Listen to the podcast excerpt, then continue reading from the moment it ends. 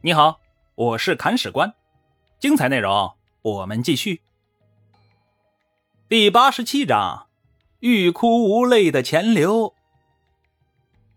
上回说到啊，钱刘与杨行密达成了攻守同盟，一起打击手下的叛将们。但与此同时呢，杨行密手下的田军已经兵发杭州了。现在的田军可谓是意气风发呀，对他来说，两浙的吴永都叛乱完全就是天上掉馅饼的好事儿啊！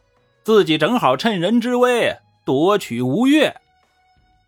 田军想要不战而屈人之兵，派出使者向钱刘喊话：“大王，您还是不要再守杭州了，守也守不住。您直接退到越州去，不挺好的吗？”非要打打杀杀，浪费钱财和士兵们的性命，您不觉得羞愧吗？这边钱刘听完这些话呀，七窍生烟，心想：你个入侵者，能再无耻些吗？真要是心疼士兵们的性命，你倒是别过来呀，待在自己的宣州不挺好的吗？但是生气归生气，话还是要回过去的。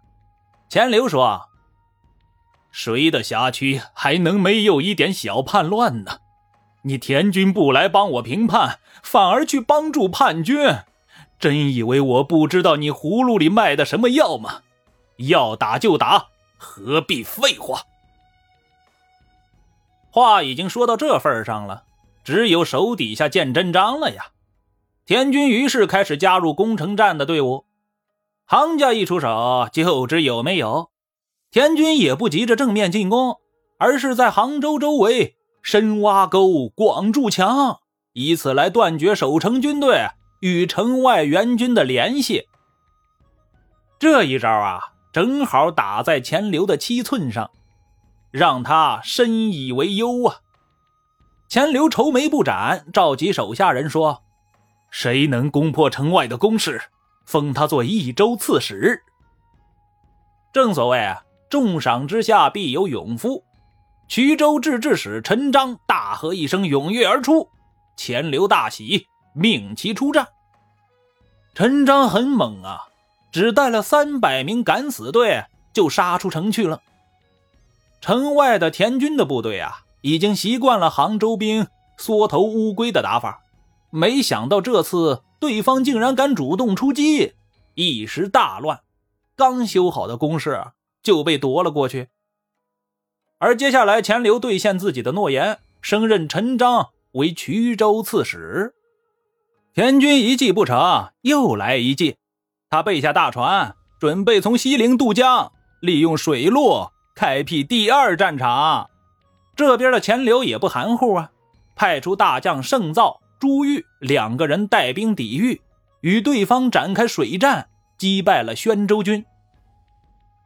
这样一来啊，田军就没办法了，只能把杭州城团团围定，实行囚笼政策。此时啊，杨行密的信使也到了，召田军撤军。田军不以为意，笑着说道：“你说什么？我没听清楚。”大王让你退兵，将在外，君命尚且有所不受，况王命乎？信使没办法了，他只是个传话的，话带到了，别人听不听，他也没辙呀。于是就灰溜溜的回去了。杨行密听闻之后啊，大怒，让人传令给田军，不回来是吧？你再不回来。我就派别人去镇守宣州，你这个节度使也就不用当了。田军一听，脸儿都绿了。没办法呀，杭州能不能打下来还说不定呢。如果先把自己的老巢给弄丢了，自己可真就成了偷鸡不成蚀把米了呀。老大就是老大，不听他的不行啊，那就撤军吧。田军很不甘心，撤军之前呢，问钱刘敲诈了二十万闽的劳军钱，还向钱刘讨要一个儿子做人质。这边的钱刘欲哭无泪呀，前面已经给了杨行密一个儿子了，现在又要割出去一个，于是就召集众子问道：“你们谁想跟着田军去宣州呢？想去的站出来。”儿子们都不傻，没有一个站出来的。既然这样，那就只能自己挑了。钱流挑选小儿子钱传球去做人质。传球同学很硬气，说我不去。钱流大怒：“老子让你去，你就得去，你有讨价还价的余地吗？”父子两个一时间就僵在了那里。这时候啊。有一个能够替父母分忧的儿子出现了，这个儿子名叫钱传贯。他说：“呀，父亲您息怒，还是由我跟着田军去做人质吧。”钱刘一听这话，老怀大慰呀。旁边的吴夫人啊，吴夫人也就是钱刘的正妻，她已经是泣不成声了呀，揪住钱刘的衣襟，呵斥道。为什么要把我的儿子往虎口里送啊？钱传贯一听这话，赶快替为父解围呀！娘亲不要为难爹爹，现在情势已急，为国纾难，我怎么还敢爱惜自身呢？钱传贯向钱刘夫妇再拜而行，众人流泪相送。大家都知道，这一去，有可能是永别啊！但世事难料，有一句话说得好：“大难不死，必有后福。”钱传贯，他将因为自己的勇敢和孝顺而得到上天的眷顾。这时候，杭州城还在被人围着呢。钱传贯带了几个仆人，从北门顺着一条绳子爬到了城下，向田军大营里去报道。田军一见此子一表人才呀，很是满意，将女儿许配给他，班师回府了。这田军一走啊，徐婉、许再思两个急了，他两个就是钱刘手下吴永都的叛将啊，这两个如同丧家之犬一般，追着田军就问呢：“大哥，您走了，我们怎么办呢？”